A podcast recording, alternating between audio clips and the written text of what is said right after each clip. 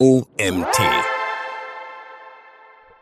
Heute haben wir mal wieder eine Talkrunde für euch bei uns im Podcast zum Thema Status Quo im Bereich SEO und zusätzlich, weil wir gerade vor Ort sind, haben wir noch einen Recap zur Campix für euch vorbereitet. Hört mal rein und viel Spaß.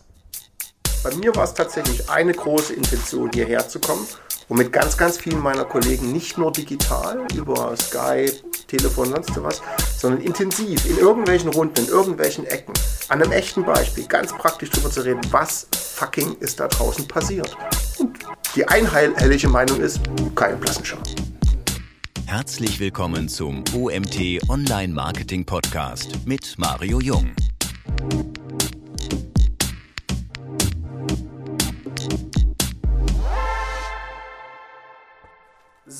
Ja, wir haben eine nächste Podcast-Folge, diesmal live von der Campix und ich habe drei Urgesteine der Campix vor mir. Oh, ist gemein, gell?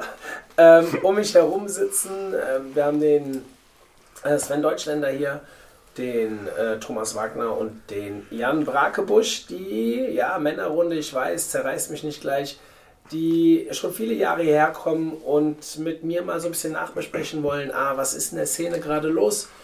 Auch inhaltlich natürlich, was bewegt sich ansonsten und ähm, ja, eineinhalb Jahre ohne Events, wie war es quasi das erste Mal wieder? Das werden wir jetzt heute in knapp 40, 45 Minuten mal durchsprechen und steigen auch direkt ein. Ja, inhaltliche Entwicklung in der SEO-Branche. Es ist viel passiert. Wir haben einen, wie ich so gerne sage, Update-Sommer hinter uns. Es sind viele Dinge auch sonst noch passiert die letzten eineinhalb Jahre. Was ist denn so eurer Meinung nach jetzt gerade am präsentesten? Was wurde am meisten diskutiert? Sven, willst du anfangen? Mhm. Also ich glaube, das kommt ein bisschen so auf das Unternehmenslevel an. Also für wen arbeitest du, wenn du Agentur bist oder wo bist du in-house unterwegs?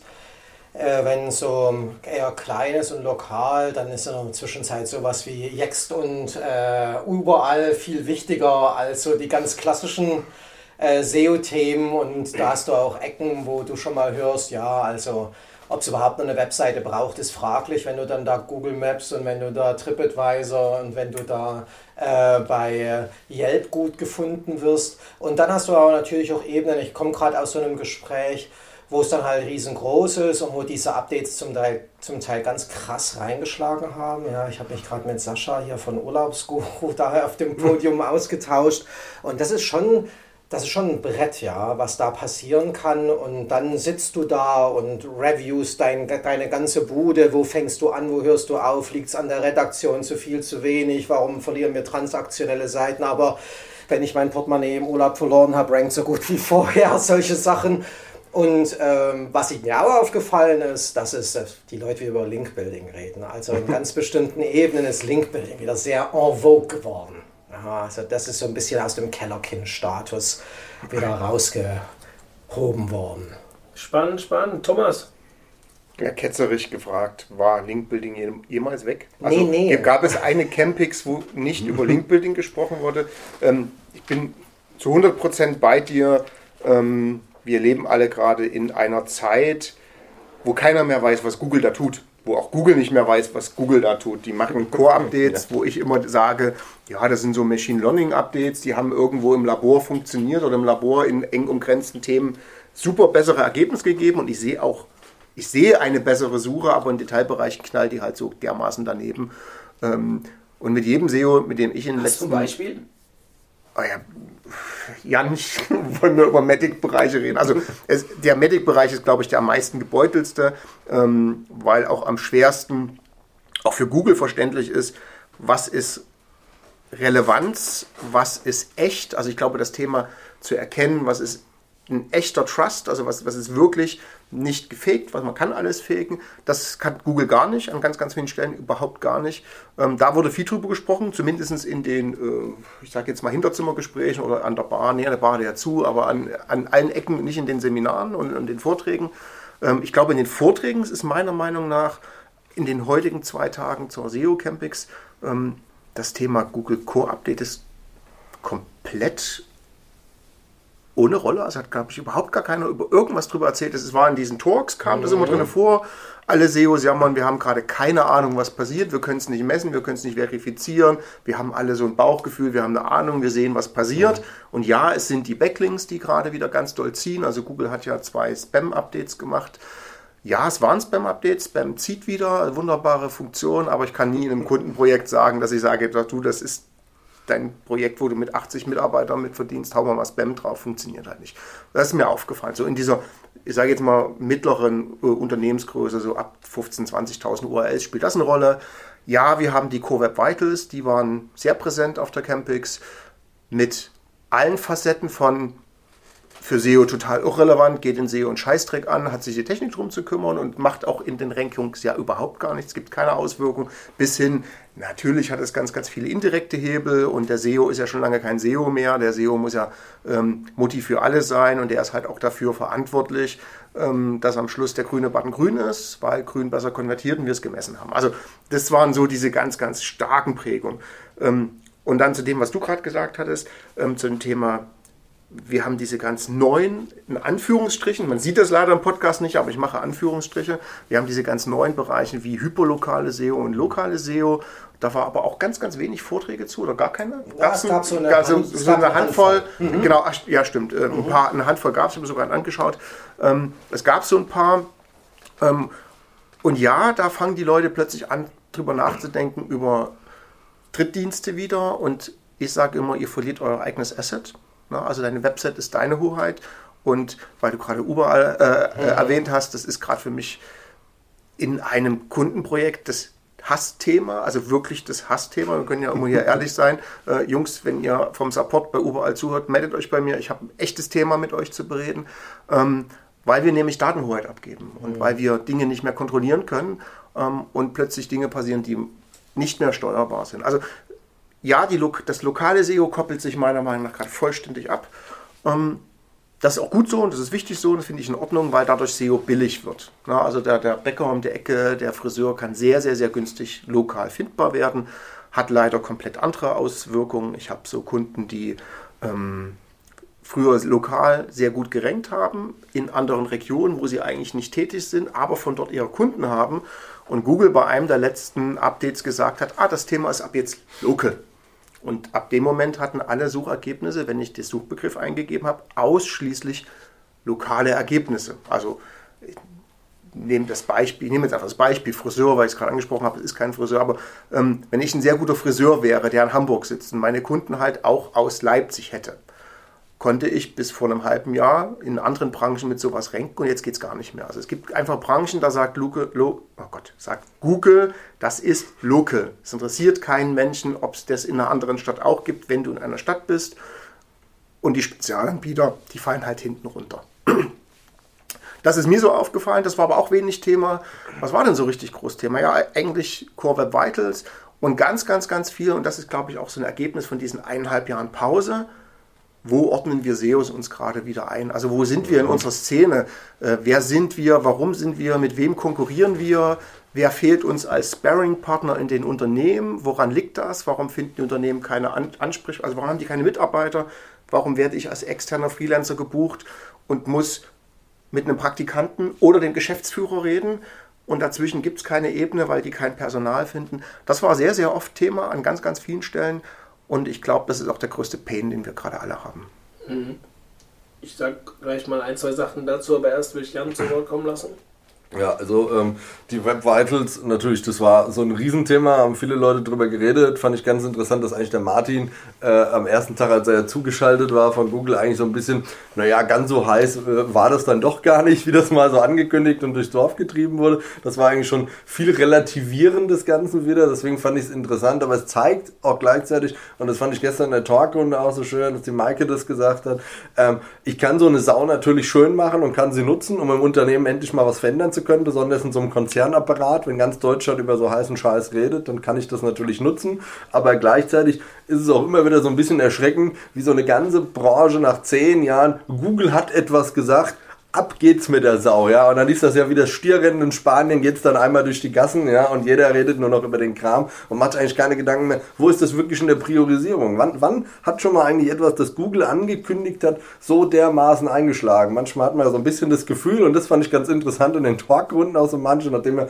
so dieses Thema Paginierung und so, so mit, oh, das bewerten wir gar nicht mehr. Ja, danke, mein Unternehmen hat so irgendwie, oder manche Kunden, die geben da Hunderttausende von Euros aus, um Paginierung hinzusetzen und Google so, ja, wir haben gemerkt, das ist gar nicht so gut, wir bewerten das nicht mehr. Ja, aber sie erzählen es auch keinem. Das heißt, manchmal hat man so das Gefühl, die nutzen einfach so, so manchmal uns doofe SEOs, um es mal ganz ehrlich zu sagen, um ihren Scheiß durchzutesten und zu gucken, ist das wirklich relevant, weil da setzen alle großen Seiten, setzen es um und dann kann man gucken, ist das wirklich so gut, was wir dort geplant haben. Das ist natürlich nur reine Hypothese, aber es kommt einem manchmal doch so vor. Aber ansonsten, ja, über die Updates wurde ähm, an sich viel gesprochen, aber natürlich äh, keiner durchblickt es. Inhaltlich kannst du dazu nicht sagen, aber das ist ja auch, da wird ja für fünf Klausuren auf einmal gelernt und man hat sie einfach alle mal rausgeschmissen und hat sich dann gewundert, dass man einen Mathe-Test irgendwie einen Deutschaufsatz geschrieben hat. So kommen einem ja die Aufsätze, also die, die Ergebnisse der Google-Updates so ein bisschen vor. Ähm, ja, was mir inhaltlich ich tatsächlich so vielleicht ein bisschen schade fand, ähm, es waren wenig von diesen so diesen Success Stories da, was natürlich auch mit der Corona-Zeit einfach zusammenhängt, aber ähm, so dieses, wir haben die letzten zwei Jahre folgenden richtig geilen Kram umgesetzt. Das, das fand ich ein bisschen wenig. Da war der Vortrag von E-Horses tatsächlich ganz cool. Da habe ich auch viel, viel Gutes danach dann noch drüber gehört. Weil die, weil die haben einfach so ihr Ding durchgezogen, auch während der Corona-Zeit. Wobei ich meine, so Pferdekauf, wenn halb Deutschland in Kurzarbeit ist, ist für mich auch nicht so das Thema, was mir als erstes einfällt. Lass mal zwei Pferde kaufen. Aber die haben ihr Ding da sehr stabil durchgezogen und äh, da auch skaliert. Das fand ich da ganz interessant. Aber ähm, viele der Branchen, die eigentlich so in Corona richtig profitiert haben, habe ich hier tatsächlich irgendwie so gar nicht angetroffen. Entweder will man gar nicht so darüber reden, ja, uns verraten, was natürlich auch sein kann. Gleichzeitig haben wir natürlich immer noch dieses Thema ähm, Pandemie, welche Unternehmen dürfen überhaupt auf diese Konferenzen und so jetzt gehen, aber das hat mir so ein bisschen, bisschen gefehlt, was gleichzeitig sehr stark zugenommen hat, ja, weiß nicht, wie euch das aufgefallen ist, ist so, dass äh, du hast in manchen Vorträgen schon gemerkt, das, ist, das Ziel ist eigentlich, mit diesem Vortrag zu recruiten. Wir machen geilen Kram in unserer Firma und hier ist übrigens mein Stellenanzeige als letzte Folie. Das hat stark zugenommen, weil wir einen großen Mangel einfach haben am Nachwuchs auch in dieser Szene und es gerade so geboomt hat. Das fand ich persönlich ziemlich schwach, um ehrlich zu sein. Ich verstehe das, dass die Leute suchen, aber ähm, ich weiß nicht, es kam mir auch eher wie eine Recruiting-Veranstaltung ja, teilweise das, ja. vor und das fand ich nicht so cool. Ich gehe mit vielen Dingen mit. Ähm, für mich war das Thema, Thomas hat es so nicht wortwörtlich gesagt, aber so ein bisschen mit reingebracht, ist das Thema Eat. War bei uns sehr, also gerade in den Gesprächen zwischendrin, ähm, ein sehr großes Thema. Bei dir war es ja auch im Vortrag ein, ja. ein großes Thema. Den Vortrag habe ich auch gehört ich habe mich auch sehr über das Thema Link-Building gewundert. Also, dass das so präsent war, ich glaube mit zwei, drei Vorträgen, glaube ich äh, sogar.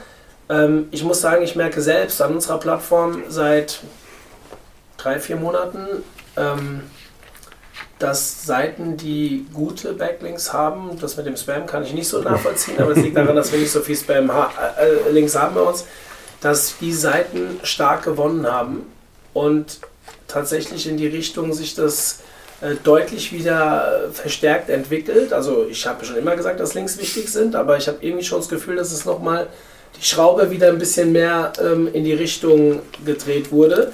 Das, ich dachte die ganze Zeit, ich bilde mir das vielleicht auch ein bisschen ein, aber es gerade, weil die Gespräche auch oft hier in die Richtung gingen, ähm, nach, ich glaube, das war nicht nur eine Einbildung. Was ich aber bemerkenswert fand, und das hat, ich glaube, auch eben Thomas schon mal angedeutet, und du hast es in deinem Vortrag gehabt, Jan, ist, dass wir alle der Meinung sind, dass Google sich gerade in eine falsche Richtung bewegt. Ja. Und das finde ich komisch, weil wir in den letzten zwei Jahren auch öfters mal gesagt haben, die SEOs sind eigentlich schon relativ kleine Lichter, weil Google macht was und wir haben alle keine Ahnung, was sie da machen und denken, wir, also wir verkaufen uns immer als die Google-Versteher, aber auf der anderen Seite machen die etwas mit ihren, wir haben es mal in einem Podcast Baby-Algorithmen, die zusammenspielen, einen großen, äh, in ein großes Update ähm, haben wir es mal genannt.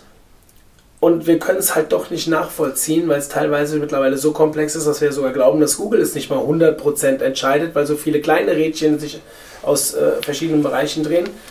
Und das finde ich aber interessant, wo man das Gefühl hat, dass sich ein Gigant wie Google mit fünf waren es, glaube ich, Updates oder vier mhm. Updates in kürzester Zeit fünf. tatsächlich überhoben hat und sich massiv, und ich war derjenige, der immer gesagt hat, zwei, drei Jahre lang unglaublich, wie krass die Qualität an Google angezogen hat die mhm. letzten Jahre. Und jetzt innerhalb kürzester Zeit so ein Abfall, in dem wir Spam sehen, in den, äh, wie, auch in deinem Vortrag war es im Thema äh, Medizin, also Medic oder Your Money, Your Life Seiten, dass da wirklich teilweise Seiten, die auch illegalen Hintergrund haben und so weiter. Das ist jetzt die Kurzform, das äh, brauchen wir an der Stelle jetzt nicht zu vertiefen, da machen wir noch ein Webinar zu ähm, beim OMT, ähm, hochgespült werden, wo ich eigentlich hoffe, weil ja auch so viele SEOs berichten, dass ihre Seiten auch verloren haben, ähm, dass es da vielleicht nochmal ein Rollback gibt oder wie auch immer, oder es müsste eigentlich etwas passieren in der Richtung. Thomas. Naja, alleine, dass Google angefangen hat, Updates 2 zu teilen, war für mich so, schon so ein Thema. Ähm, wir lassen jetzt das Baby aus dem Labor raus. Im Labor muss es was gebracht haben. Also ich kann mir nicht vorstellen, dass Google Dinge nicht im Labor testet. Also was auch immer ein Labor für Google ist. Ne? Wie groß eine Laborausspielung ist. Ähm, da wird es gute Ergebnisse gezeigt haben. Und ich möchte das auch noch ein bisschen relativieren, weil ich glaube, die durchschnittlichen Suchergebnisse für meine Mutti, die sind vollkommen in Ordnung wir beschäftigen uns noch viel, viel intensiver. Ähm, also klassisches Beispiel. Ich schaue mir Verlierer bei meinen Kunden an, also welche Uhr hat verloren, welches Thema hat verloren und dann schaue ich mir die Top 3, die jetzt vor mir, also ich falle von 1 auf 4 oder von 1 auf 5. Das klingt ja nicht wie ein Beinbruch für viele. Ne? So, so ein Nicht-SEO sagt, naja, du bist ja auf Seite 1, alles gut. Ja, der Unterschied zwischen Position 1 kriege ich 75% aller Klicks, wenn ich wenig Ads habe. Wenn ich viel Ads habe, kriege ich 50% aller Klicks und auf Position 5 3. Na, also das ist schon tödlich, auf Position 5 zu sein. Und dann schaue ich mir die Position 1 bis 4 an und sage, also ich als Mensch ohne Themenverständnis, weil ich ja eigentlich eine Suche mache, kann nicht mehr unterscheiden, wer ist der Bessere bis dahin, dass ich nicht mal mehr unterscheiden kann, wer hat die Original, also von wem ist das Original des Contents. Also, weil wir haben ja gerade ganz, ganz viel mit, mit Content Spinning, mit, mit dem Thema geklauten Content oder mit gescrappten Content plötzlich vor dem Original ranken, weil sie mit Backlinks ordentlich nachschießen. Und mit Backlinks, da wird einem übel, wenn man genauer nachguckt. Das hast du ja auch in deinem Vortrag auch sehr mhm. deutlich gesagt. Ähm, aber egal ob der Content geklaut ist, wenn er richtig ist und er gut aufbereitet ist, wenn die Website einigermaßen gut aussieht und da interessiert Google leider scheinbar nicht, ob da ein Impressum ist, wo eine Grafik drin ist mit einer Adresse auf irgendeinem Inselstaat. Aber widerspricht ne? das nicht EAT? Natürlich widerspricht das EAT, darum Absolut. verstehe ich ja Google nicht. Ne? Aber für den Nutzer ja. es. Der bekommt seine Antwort und sie ist im Zweifel, wenn er Glück hat, richtig. Zweifel, wenn er Glück hat. Ja, natürlich. Weil, weil für Google gibt es so viele Themen, da kann Google, also machen wir es ganz einfach. Google kann sich ja nur die Grundgesamtheit der Top 20 nehmen, kann das einmal durch ein paar Filter durchjagen, nehmen wir TF-IDF, ist egal, dann weiß er, welche Wörter, welche Terme drauf vorkommen müssen, ob die Terme und Wörter richtig sind, weiß keiner. Weiß ja Google nicht, hat ja keinen Experten da sitzen, der ein Suchergebnis bewertet. Ähm, und das ist das große Problem. Äh, und ich glaube sogar, wir haben die, das Machine Learning System dahinter selber kaputt gemacht, weil wir TF-IDF übertrieben haben. Na, also weil wir dafür gesorgt haben, dass die Top 20, die Top 30 eigentlich identisch sind von ihrer Termausrichtung. Weil wir dafür gesorgt haben, dass es so ist. Und wir vergessen haben, an vielen Stellen mal zu sagen, ich habe eine andere Meinung. Oder wir gelernt haben, wie du mit deinem Ex-Inhouse, äh, hast ja durchstreichen lassen extra das Inhouse, also wie du mit deinem äh, alten Arbeitgeber äh, Liebschon Pracht ja gelernt hast, dass wenn ich eine alternative Meinung habe, ich gar nicht mehr ranken kann. Und das sehe ich halt auch mhm. bei Kunden, mit einer alternativen Meinung rankst du nicht. Obwohl Google ja sagt, naja, wir wollen ja Diversität haben, aber lässt es dann nicht, nicht zu. It, ja. ja, auch bei anderen Themen sehe ich es halt nicht. Und das ist halt ein Problem. Wie Google damit umgeht, weiß ich nicht. Ich kann meinen Kunden auch nur ganz, ganz schwer Ratschläge geben, auszusagen, lasst uns weiter unser eigenes Qualitätslevel hochhalten, lasst uns die jetzt bekannten EAT-Regeln einfach einhalten, gutes Autorenprofil, äh, Autoren auch woanders verbreiten, Gastartikel-Marketing etc. pp. Und hoffen, dass es irgendwann Klick macht. Und wenn es ein Rollback auf den Stand Herbst 2018 ist. Also, ich fand da ganz interessant, der Gero Wenderholm, der hat ja KI studiert und den habe ich gern gestern auch nochmal. Und es gibt ja so zwei Herausforderungen, besonders in der deutschen Sprache. Zum einen, die hat jeder SEO schon mal mitbekommen, unsere Sprache ist ein Vielfaches komplexer als Englisch. Wir haben für eine Sache, die wir meinen, haben wir zwölf verschiedene Sachen und dazu noch Dialekte und sonst was. Das ist schon eine riesen Herausforderung für Google, ob so in dem deutschsprachigen Raum überhaupt was hinzubekommen oder gleich gutes Ergebnis. Aber doch gesagt, das andere ist natürlich, du hast so, so, du hast einen Algorithmus, der lernt, so eine KI oder ein Machine Learning fängt an zu lernen und vom Kleinkindalter, also um das mal so bildlich darzustellen, steigt das auf und dann waren wir jetzt vielleicht im Teenageralter, wo du gesagt hast, ich will jetzt aber alleine sein und Party machen und dann kam dummerweise kamen dann zwei neue Updates mit rein rein, zwei neue Algorithmen und die haben halt diese KI quasi wieder ins Kleinkindalter zum Sabbern zurückgeworfen. Und da sind wir, glaube ich, momentan so ein bisschen. Er hat gesagt, man sieht es, also er hat aus der Studienerfahrung und äh, Praxis hat dann gesagt, es gibt es oft, dass diese KI lange, lange lernt und aus irgendeinem Grund erreicht die auf einmal so einen Punkt, wo sie wieder dumm wird und einfach sich zehn Jahre zurückschleudert. Und dann fragst du dich, was ist denn da gerade passiert? Und es gibt einfach manchmal auch keine ganz logische Erklärung wohl dafür. Was ich immer als also meine Wahrnehmung von Updates war in den letzten zwei, drei Jahren eigentlich immer, jetzt kommt so ein Update, jetzt schauen Sie, was passiert, mhm. dann wird nachgesteuert und du hast ja nun oft gesehen, du konntest in dieser Zeit sagen, dass wir da jetzt wirklich so abkacken, das hat nur, das sind, weil wir ein Kollateralschaden sind und halt die Füße still, mach weiter dein Ding und du wirst sehen, beim nächsten Mal haben die das verstanden mhm. und dann gehst du wieder dahin, wo du warst. Aber wenn du zwischen den Updates gar nicht mehr wartest, ja. Wie kann, dann, wie kann dann was lernen? Das ist was, ja. was ich nicht verstehe, weil eigentlich habe ich gedacht, habe ich, ja, wie das halt so ist, wir vermuten immer, da, ja, habe ich gedacht, da, ist, da stellt sich jetzt ein Rhythmus ein, ja, da ist eine mhm. Frequenz verstanden worden und in dieser Frequenz wird jetzt weitergearbeitet und dann passiert so was wie in diesem Sommer. Ja, der, der, genau, da hast du auch manchmal gesehen, diese Update-Zyklen mit geht hoch, drei Monate später gibt es eine Nachjustierung, es geht wieder runter. Und das kannst du, konntest du bei manchen großen Seiten ja so richtig gut sehen. Ja, also wir haben ja auch gesprochen, NetDoctor und so weiter. Es gibt ja so typische, bei denen kannst du solche Zyklen immer wieder sehen. Ein Update kommt, es gibt eine Nachjustierung, zwei, drei Monate später, dann gehen die wieder auf den alten Stand und so, weil sie davon betroffen waren. Oder manchmal hast du ja auch manchen Kategorien von Keywords einfach gesehen, da gab es eine manuelle Nachjustierung. Es hat schon ganz Deutschland nichts geändert in den SERPs, sondern nur in einer Kategorie wurde nachjustiert, weil sie gemerkt haben, es ist nicht gut. Aber wie du sagst, wie will ich das denn machen? Also also wenn ich, also jeder normale Mensch ändert eine Sache an deiner Webseite und beobachte sie. Und das ist so, wir machen einen Relaunch, tun das Backlink-Profil clean, dazu machen wir ein Content-Audit und ähm, wir schmeißen alle Mitarbeiter raus und dann gucken wir mal, ob es noch funktioniert, nachdem wir die Kiste wieder online schalten. So kommt es einem ein bisschen vor. So, wir ändern zwölf Sachen gleichzeitig und dann nehmen wir an, was könnte es gewesen sein. Das ist halt ein riesen Ratespiel. Was zum Abschluss noch ein Statement? Ja, also äh, du hast was ganz Gefährliches gesagt. Ähm, Wer? Ich. Sven hat genau. Gefährliches ja, ja, stimmt. Ihr, seht, ihr seht ja nicht, dass ich auf Sven hat zeige. Gefährliches ähm, Sven hat gesagt, wir SEOs glauben, dass wir der Kollateralschaden sind. Also, dass unser Kunde ist der Kollateralschaden. Ja. Ähm, alle, für alle anderen ist das super, dass die abgefallen sind ne? und der eine, der gewonnen hat, das ist ja, der das Böse. Ich gesagt, ja, ja ich, ich, überspitze das jetzt gerade. Genau. Aber wir, okay. nur wir, nur mein einziger, nur mein mhm. Kunde ist der Kollateralschaden. Das möchte ich gerne nicht so stehen lassen, mhm. weil das ja so klingt, als wenn wir SEOs immer die Schuld auf anderen schieben. Ähm, was ich, also wo ich dir vollkommen recht gebe, ich weiß auch manchmal nicht, was soll ich dem Kunden jetzt sagen? Der ruft mhm. mit, der hat sich die Sistrix-Daten angeguckt oder welches Tool er auch gerne benutzen will und ruft mich Montag an und bindet mir erstmal zwei Stunden Gespräch ans Ohr, weil ich ihm erklären soll, was da gerade passiert ist. Und ich sage, sorry du, wir haben ja nichts getan. Also nichts im Sinne, wo ich sage, äh, wir machen. Also klar, es gibt Kunden, die haben nichts getan, die haben diesen langsam Verfall und die haben natürlich oft bei diesen Updates deutlich auf Deckel bekommen. Also das bin ich auch der Meinung.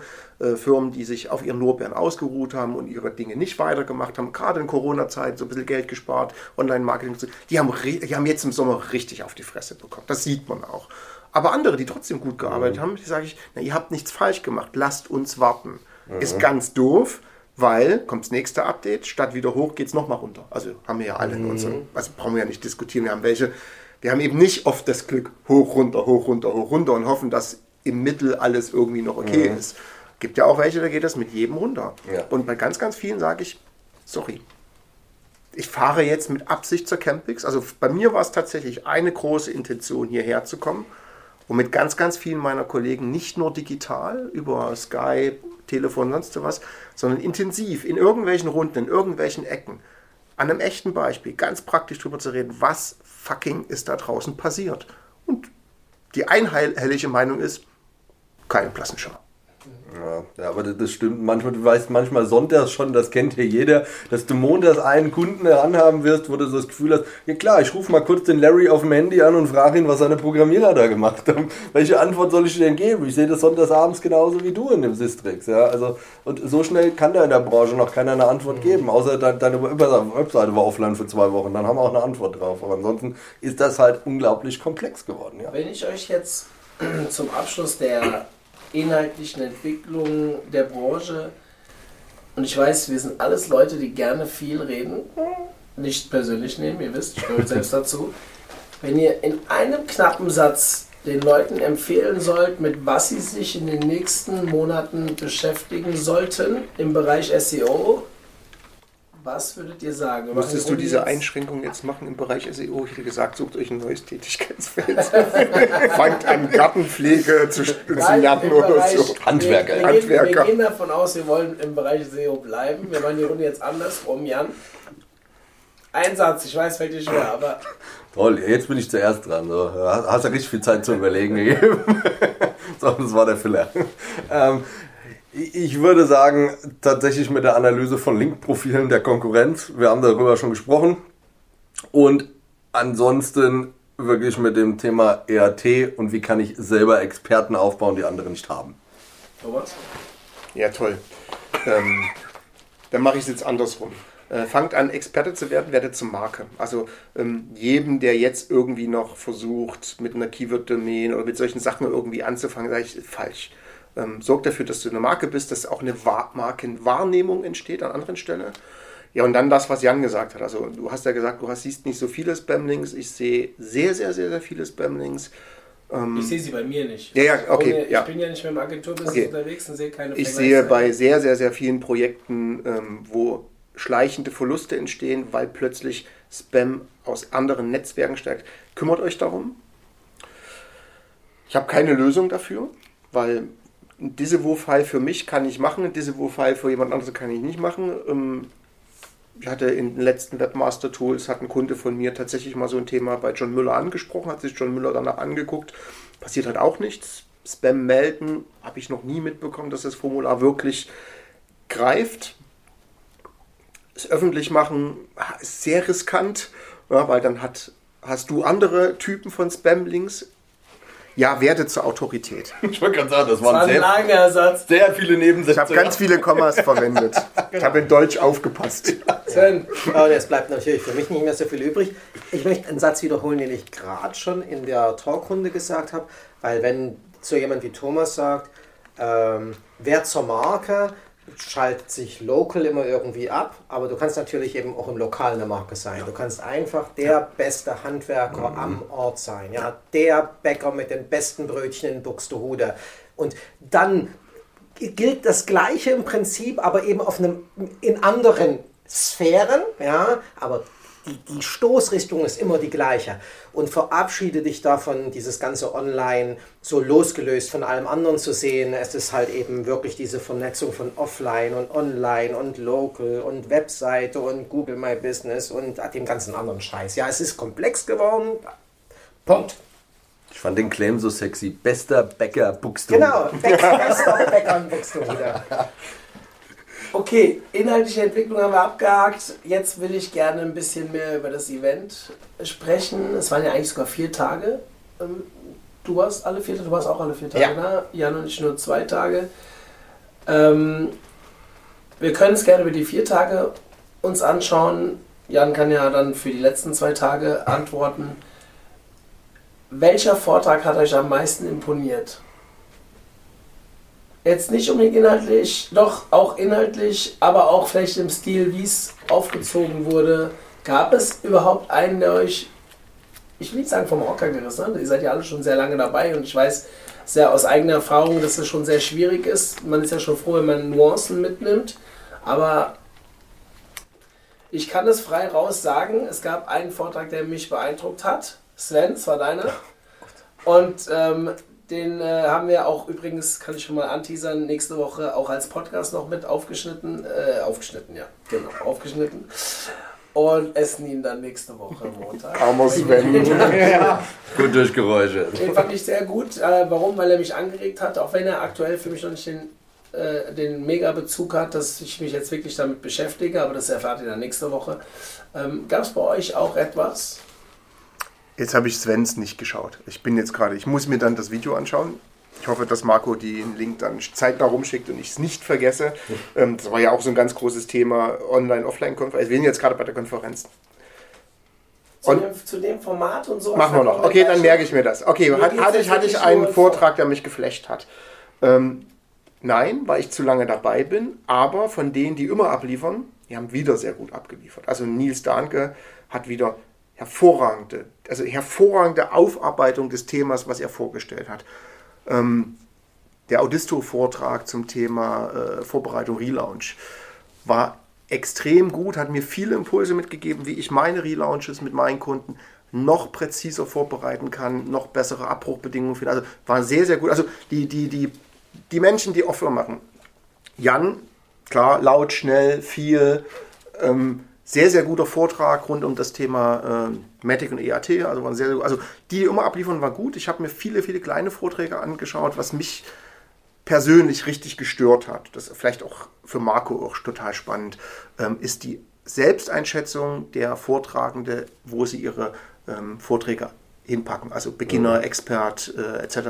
Da war ich maßlos enttäuscht, weil ich mit der falschen Erwartungshaltung in den Vortrag, also Karl Kratzner, sorgt dafür, dass die Erwartungshaltung stimmt, dann ist auch das Ergebnis gut. Ähm, ansonsten, also ich habe hab wirklich sehr, sehr viel für mich mitgenommen. In jedem Vortrag, in dem ich war, muss aber tatsächlich sagen, die Contentix war für mich die intensiveren, die zwei Tage. Sie war kleiner, sie war ruhiger, es waren ein paar Leute weniger da.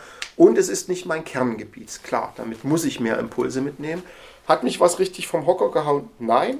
Durchgehende Qualität war gut.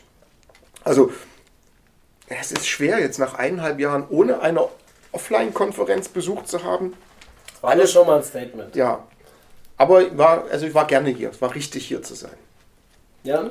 Ja, also wirklich, ich bin so ein Freund davon, so Inhouse Success Stories und so, weil das ist nicht die, das ist dann so ungeschönt ehrlich und deswegen tatsächlich dieser E-Horses Vortrag, ich bin da, bin da einfach echt ein großer Fan von, wenn, wenn du einfach sagst, das haben wir die letzten zwei Jahre gemacht, das ist geil, das war auch scheiße, weil, weil wir irgendwo in die falsche Richtung mal gelaufen sind, so ungeschönte Wahrheiten und wenn du dann noch nicht versuchst, dahinter Recruiting zu betreiben, was du ja auch gesagt hast, was du schade findest, sondern einfach nur ich, ich habe was Cooles gemacht mit meinem Team und das möchten wir jetzt, jetzt vorstellen. Und das, das finde ich einfach ganz charmant, das finde ich ganz toll. Das ist natürlich als Agentur oder so weiter ist das halt schwierig und dafür brauchen wir auch die Bühne und da habe ich halt breitere Cases und mehr Erfahrung. Aber ich finde das, find das immer ganz schön, so diese, diese Inhouse-Success-Stories, was hat man wirklich so intern gemacht die letzten Jahre. Ich weiß das gar nicht. Ist, sind alle Vorträge online noch abrufbar im Nachgang?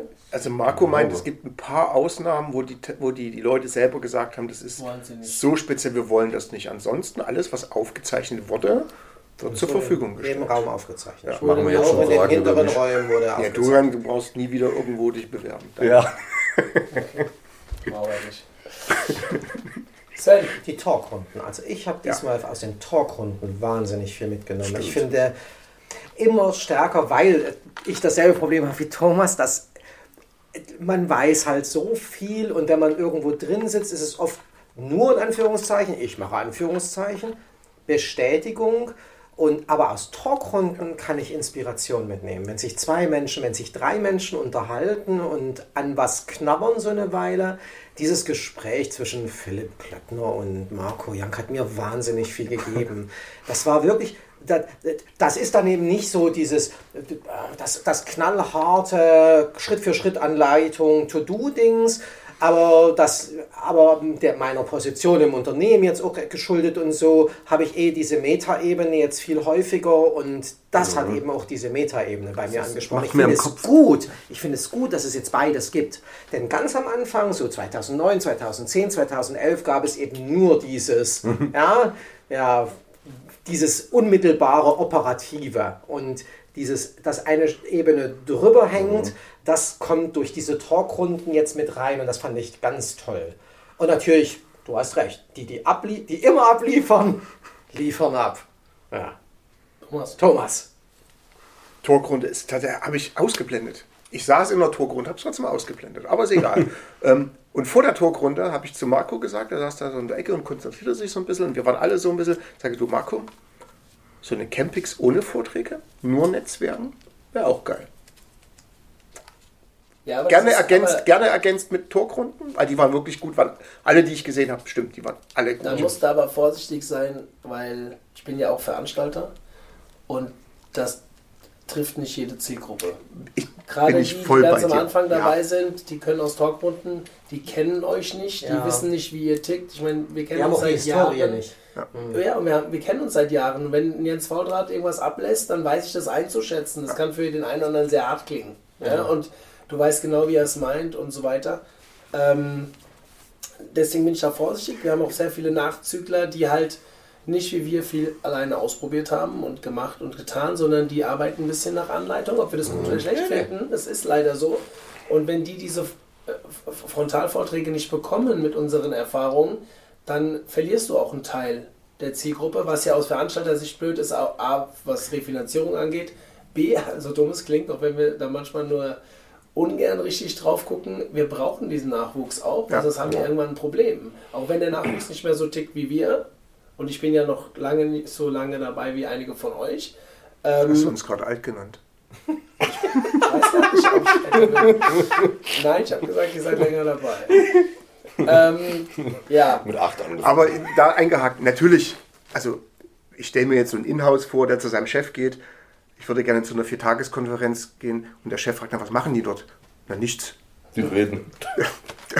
Ja, also brauchen wir nicht drüber. funktionieren oder auch nicht. Klappt. Nein, Das aber ist ja nicht planbar dann für die Leute und so. das stimmt. ja, Das war aber ein guter Einwand, der mich quasi zu dem letzten Punkt unseres Podcasts bringt. Wir haben jetzt äh, die inhaltliche insgesamt Entwicklung uns angeguckt. Jetzt haben wir uns mal geschaut, vielleicht dem einen oder anderen auf die Schulter geklopft.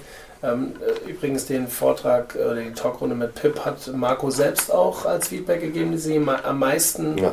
ähm, Inspiration gegeben hat. Da freue ich mich drauf, wenn ich mir die im Nachgang auch vielleicht nochmal angucken kann. Ähm, ich möchte vielleicht jetzt mal an das Konzept Campix insgesamt gehen oder beziehungsweise die Eindrücke.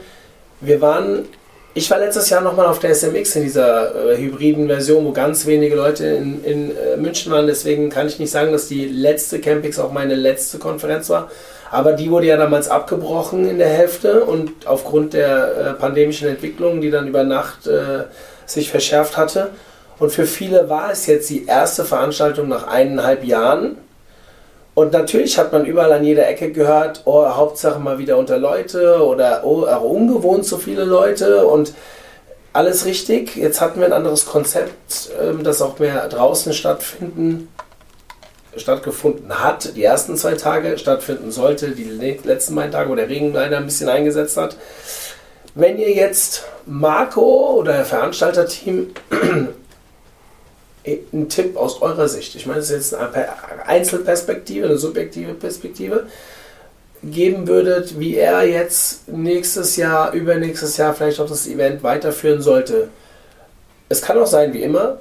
Habt ihr Tipps, gerade nach den Eindrücken jetzt, die wir äh, aufgrund dieser Sondersituation, äh, ja, wie soll ich sagen, selbst wahrgenommen haben, was man vielleicht auch anders machen könnte? Sven? Ja. Ihr dürft, ihr dürft gnadenlos ehrlich sein. Ich glaube, Marco weiß es Also, einzuschätzen. ich, jetzt wundere ich mich fast, dass du das fragst, weil noch keiner hat so oft das Konzept versucht zu verändern wie Marco. Das ist dann am Ende live für uns, die schon sehr lange dabei sind, sich immer irgendwie gleich anfühlt, hat sehr viel damit zu tun, wie wir das Konzept am Ende nutzen, dass Ja. wir eben mit diesen ganzen Hinterzimmergesprächen und sowas. Deswegen wirkt es für uns eigentlich immer identisch. Aber in Wirklichkeit ist sich das, äh, das Ding, das ja auch schon mal eine Woche war, ab nächste Woche wieder eine ganze Woche ist Am und jetzt kommt Jahr. ab nächstem Jahr und dann kommt da noch Vertrieb jetzt dazu und die SEO Campings macht praktisch plötzlich den Anfang und die Contentings kommt danach und solche Dinge. Er verändert es ja ständig. Und ich äh, und ich bin jemand, der das ja eigentlich nicht so, so mag, denn ich bin, das ist etwas, wo ich heimkomme, ja. Ich bin seit 2009 dabei, seit der ersten Campings, nur 2010 war ich im Urlaub, ich habe nie wieder meinen Urlaub auf die Campings geplant, ja, seitdem und war jede weitere Campings hier. Und äh, braucht dieses Klassentreffen-Gefühl so einmal im Jahr für mich ein bisschen und finde es trotzdem gut, dass er immer wieder es hinterfragt und nicht einfach den vermeintlichen Erfolg versucht von einem Jahr zum anderen zu tragen.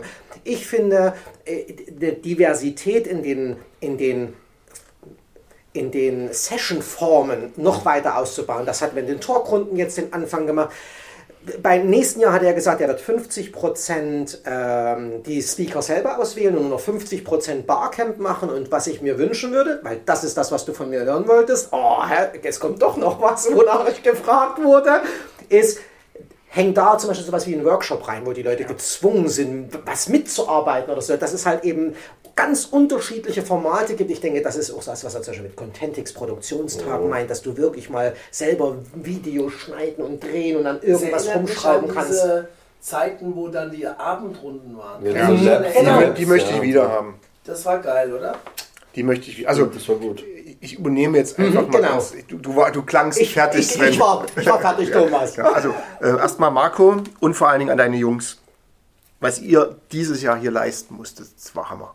Also ihr musstet ja neben dem Ganzen, was ihr noch machen musstet, musstet ihr plötzlich draußen ein komplettes Freiluft-Campings aufbauen. Das waren ja vier Säle quasi Freiluft, die plötzlich bei Regen ganz schnell nach innen transportiert. Also, ne, also die, die, Organisation war top. Oh.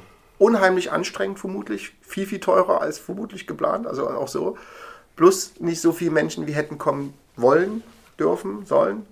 Ähm, das vorneweg was würde ich mir wünschen in 2022? Ähm, ich finde es schön, dass es wieder eine Woche ist. Ich hätte mir statt Vertrieb nix Fairtricks. Ja, ja. Nix. Ja, ja, ja, das war das Thema. Das ist, glaube ich, die Anspielung, die laufen hier schon seit drei Tagen oder vier Tagen in Richtung Asterix und Obelix durchgegeben. Weil da gab es ja mal Vertriebsnix und die hießen ja alle so ähm, äh, Bugfix hieß der Computerspezialist zum Beispiel und solche Sachen. Ähm, also ich hätte mir gerne so einen M3-Ansatz wieder gewünscht, also dieses, dieses äh, Marketing noch viel, viel größer machen. Äh, Vertrieb ist mir zu wenig Marketing, also klingt jetzt total doof, weil es ist aber eine Spezialdisziplin, passt aber super dazu, finde ich in Ordnung, macht das Publikum wieder auf. Sag mal Vertriebler, dass er Marketing macht. Ja, ich weiß. ich habe so, ach Gott, ich habe so oft mit Vertrieblern zu tun. Alles gut. Marketer, dass er Vertrieb macht. Ja, die überleben das alle. Ähm, insofern macht er, aber er macht damit die Branche wieder auf. Und ich hatte heute auch so ein paar Gespräche beim Essen mit Leuten, die sagen, ich bin themenfremd, aber ich fühle mich gut hier, weil es gut für mich ist. Ähm, ich wünsche mir die Abendrunden wieder, die geführten Abendrunden. Also, wo dann einer aus der Szene, der immer abliefert, also weiß nicht, es gab ja genug jetzt Faultraten, äh, Niestan, also die kennen ja alle. Ähm, die haben sich hingesetzt und haben jeden Abend noch zwei, drei Stunden Zeitklinik, irgendwelche Sachen mitgemacht. Fand ich immer super. Und ich wünsche mir tatsächlich so diese Hands-on-Sachen. Also wirklich zu sagen, wir machen Seminarcharakter rein und gerne Seminarcharakter in einer Art Klasse. Tag 1, Tag 2, Tag 3, Tag 4, Tag 5 und es gibt ein Ergebnis, eventuell sogar mit einer Ergebnispräsentation. Ähm, ich nehme mir ein gemeinnützigen e.V., irgendwas, der vor einer Website steht, die aus 1492 vor Erfindung des Internets ist, nehme die am ersten Tag rein, nehme mir das geballte Know-how und nach fünf Tagen läuft das Ding. Also sowas würde ich mir vorstellen. Ob es eine Wunschvorstellung ist, weiß ich nicht. Ob es umsetzbar ist, weiß ich nicht. Ob Marco mich nachher anruft und sagt, Thomas, dann mach das doch einfach. Wo ich sage, nee, habe ich leider nicht die Zeit. Ist ja halt immer das gemeine Thema. Ähm, ansonsten, ich habe mein Ticket schon gekauft. Ich bin auf jeden Fall da, egal wo es sein wird. Man munkelt ja, dass wir SEOs in den 2009 bis 21, 12 Jahren, 13, mhm, 13 das Hotel ein bisschen runtergerockt haben äh, und da mal eine Veränderung ansteht. Ich freue mich, egal wo es ist.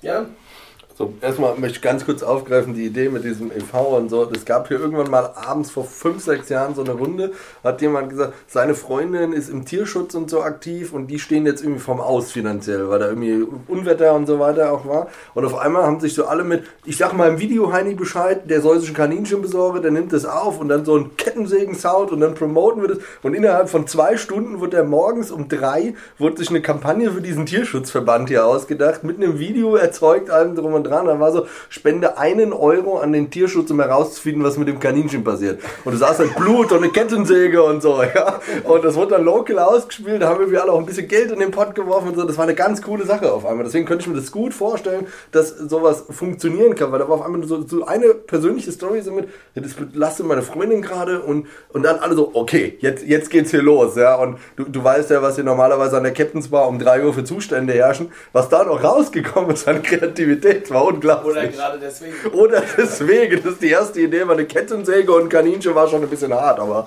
ähm, und das Ergebnis war, das Kaninchen wurde gestreichelt und die Kettensäge saß daneben. Dafür hast du halt einen Euro bezahlt und so haben die das dann über Wasser gehalten erstmal. Das war ganz, ganz interessant. Aber ähm, für dieses, äh, also so Feedback, erstmal muss ich auch sagen, auch was, wenn, wenn du schon vorweggegriffen hast, dieses endlich mal wieder so die Menschen alle persönlich treffen und so, das, das ist schon was ganz anderes. Ich muss aber auch sagen, was ich persönlich über die zwei Jahre gemerkt habe, ich bin ja wirklich so extrovertierte Kommunikationssau. Ich meine, so kennt ihr mich auch alle. Und ähm, ich habe zwischendrin auch mal so, ich bin einfach mal irgendwie 15 Minuten hoch aufs Zimmer, weil ich gesagt so nach acht Stunden, das ist, das ist gerade puh, das ist schon fast Overload. Und dass ich mal von mir behauptet hätte, dass ich mal 15 Minuten auf mein Zimmer muss, um mal Ruhe zu haben, das hätte ich niemals gesagt, dass das mal wahrscheinlich passieren wird, bevor ich in Rente gehe. Ähm, vielleicht wird es zur Zeit schon. ähm, nein, aber ansonsten ähm, die, die Idee mit 50% ausgewählte Speaker finde ich tatsächlich ganz gut. Auch ähm, das Thema Erwartungshaltung mit der Bewertung ähm, dass da ein bisschen geschaut wird, auf welchem Level ist das wirklich und auch das Thema Beschreibung. Also es gibt Vorträge, da kann, äh, und das stört mich manchmal, wenn ich mir die Sachen durchschaue und dann ist es so, ja, dann gehe ich zum Sven, weil den kenne ich und der liefert ab. So, deswegen gehe ich da rein. Weil die anderen vier Vorträge, entweder kennt man den Speaker nicht, was eigentlich ja super gut ist an der Campix, also das Konzept ja auch nicht verändern. Da haben wir sonst das Nachwuchsproblem. Aber macht doch bitte Beschreibungen, und das ist vielleicht auch eher an die Speaker als an Marco gerichtet, aber auch Marco, dass er vielleicht den Finger ein bisschen drauf hält, macht Beschreibungen, Gott verdammt nochmal, bei denen ich verstehe, was liefert ihr denn in eurem Vortrag ab? Diese Einsatzbeschreibung, das ist so nach dem Motto, oh, das ist bestimmt so cool, damit falle ich auf. Ja, ist in Ordnung, steht aber in der Timetable eh nicht drin, sondern nur wenn ich es aufmache und wenn ich dann keine Beschreibung finde, dann ist halt euer Raum vielleicht leer. Oder manchmal ist da eine lange Beschreibung und die Erwartungshaltung ist klar, aber der Vortrag hat einen ganz anderen Inhalt. Und das, das ist, also, das ist ja auch nicht nur ein Campings-Problem, das haben andere. Aber ich finde es besonders hier, und das ist vielleicht wirklich für die neuen Leute, die einsteigen, steuert das wirklich ganz klar, was wollt ihr dort vermitteln und auch reingehen. Ähm, und für Marco tatsächlich so, ähm, jetzt, was wir hatten, wenn es so kleiner ist, was mir so vielleicht so ein bisschen negativ ist, wir haben dieses Problem mit diesen kleinen Gruppen und der Zerstreuung. Und wenn halt irgendwie nur 200, ich weiß nicht, wie viele es jetzt da waren, aber wenn du das Gefühl 200 Leute hast und du hast von einem großen Saal bis in, davor auf die Bar bis hin zur Campix Bar die Leute verteilt, triffst du halt irgendwie überall drei Leute, aber so dieses, dieses große Gefühl der Konferenz hat dann irgendwie so in der Abendveranstaltung für mich ein bisschen, war ein bisschen weg. Das, das, das ist so das einzige. Aber auch dieses ja. Mal der Situation geschuldet. Natürlich, definitiv. Das, also das war ein bisschen schade. ein bisschen ähm, schade fand, dass es auch den Speakern gegenüber, die sich ja auch Mühe geben, die Vorträge vorzubereiten, wenn du dann bei 350 Leute waren es, glaube ich, äh, sieben Vortragsräume hast, dann in einem Raum auf einmal nur zehn Leute sitzen. Jetzt ja. könnte man sagen, ja, selbst von schön, wenn das Thema nicht passt, aber irgendwann, wenn du eine gewisse Grundgesamtheit hast und ähm, nur drei Tracks hast. Wir haben jetzt drei, das ist jetzt vielleicht falsche Beispiele, ich will auch nicht sagen, dass wir das irgendwie besser oder schlechter machen, aber ich glaube, dass man schon die Anzahl der Tracks reduzieren sollte auf die Menge der Leute. Ähm, haben sie doch schon, oder? Sonst waren es noch mehr noch. Ja, natürlich, ja, aber es war verhältnismäßig. Und glaube ich, hat es nicht ganz gepasst. Auf jeden Fall gab es halt Vorträge, wo ich drin gesessen habe, da waren drei Leute drin. Und das finde ich dann schade für denjenigen, der es vorbereitet Klar. hat das habe ich auch bei der Contentix zurückgespielt bekommen, wo das wahrscheinlich noch sichtbarer ja, war. Ja, deutlich. Mhm. Da war die Mainstage, saß ich glaube ich einmal mit dem Nils Dahnke auf der Mainstage zu zweit da. Also da wünsche ich tatsächlich dem Speaker, dass vor dem Video genug sitzen und das später, dass viele konsumieren, weil da ja. waren ja gute, das war ja gut. Ja, das ist etwas, wo ich äh, sage, das fände ich ein bisschen schade. Das kann natürlich, ist nicht 100% planbar. Mhm. Ähm, und nochmal, auch dieses Jahr war es noch schwerer planbar, weil es durfte ja auch kein, also wir hatten zum Beispiel einen Raum, das fand ich ein bisschen kritisch, weil ich nicht, ob ich das öffentlich sagen darf, aber da waren halt so viele drin. Und wenn dann, wir sind halt in einer Sondersituation und wenn dann auf einmal Leute noch auf dem Boden sitzen, alle ziehen die Maske ab und die Räume sind zu, dann bin ich froh, dass da keine Fotos existiert haben und jeder, der das jetzt hört und dann vielleicht auch ein bisschen enger in Sachen Corona äh, gestrickt ist, der wird dann denken, was haben die da gemacht? Ja, wir haben jetzt ein paar Zuhörer.